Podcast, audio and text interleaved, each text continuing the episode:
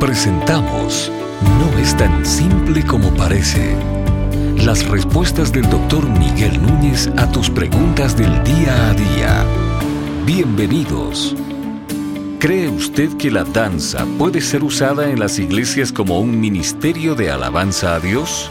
Bueno, esa es una pregunta que en algunos círculos resulta controversial cuando no debiera ser. Yo creo que necesitamos, cada vez que nosotros queremos hacer algo en la iglesia y sobre todo cuando la iglesia está reunida como cuerpo de Cristo el domingo, eh, cuando está reunida miércoles ah, para orar o para instruir o en servicio de comunión.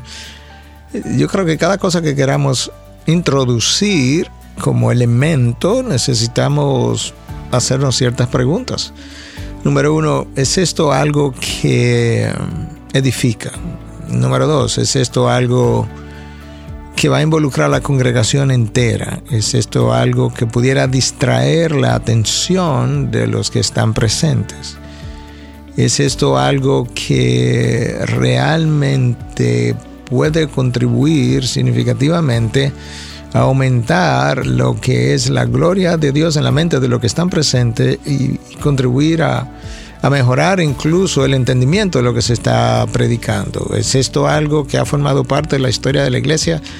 Yo no quiero decir que nosotros no podemos introducir nada nuevo que no haya pasado en los últimos dos mil años, pero cuando algo no ha pasado en dos mil años de historia de la iglesia que Cristo dirige, yo tengo que preguntarme hasta dónde hasta dónde es sabio, prudente comenzar a introducir algo que 20 siglos no han podido producir en la historia de la iglesia. Entonces, habiendo dicho todo eso, eh, déjame hacer otros comentarios para luego poder responder la pregunta más directamente, porque tampoco quiero responderla periféricamente. la danza per se no es algo pecaminoso y mucho menos es una danza hecha en el contexto cristiano, como el pueblo judío siempre celebró. Entonces no estamos hablando de que si respondemos que no a la pregunta, que no debe ser, es porque sea algo particularmente pecaminoso. No, yo creo que lo que necesitamos entender es que cuál es el lugar de cada cosa en la vida de la iglesia. Y yo creo que, por ejemplo, si una iglesia está de aniversario, eh, en su décimo aniversario, está teniendo como una celebración, y es básicamente eso, una celebración.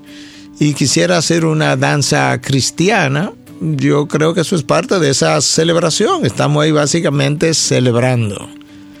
Eso es una cosa. Pero si nosotros estamos en el domingo, donde se supone que es una adoración congregacional, donde se supone que el equipo de adoración nos lidera para nosotros poder entrar en intimidad con Dios, donde se supone que todos debemos participar y donde debiéramos estar enfocarnos incluso en las líricas que estamos cantando.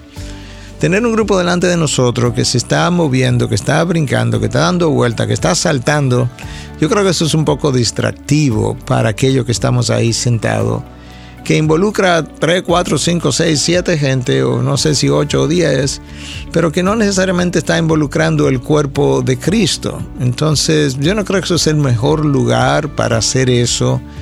Y de hecho, lamentablemente, la fe que lo he visto ha sido un elemento muy distractivo extremadamente distractivo, porque incluso muchos que están en la misma congregación comienzan a copiarlos y comienzan a danzar también como parte del cuerpo de Cristo. Si ellos lo hacen allá arriba, porque yo no lo puedo hacer aquí abajo.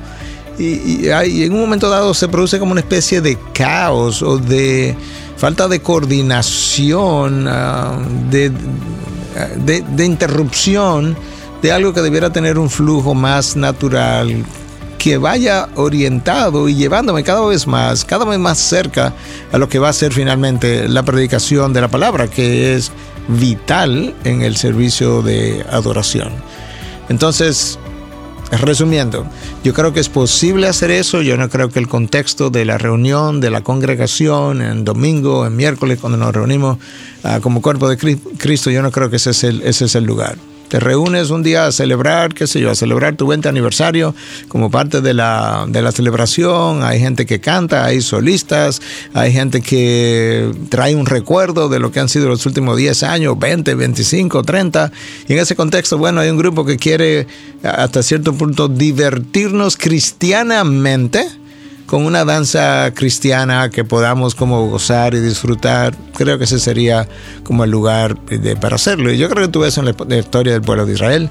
El pueblo de Israel no estaba danzando dentro del templo, danzó afuera, en las calles, en, los casos de la fiesta del tabernáculo.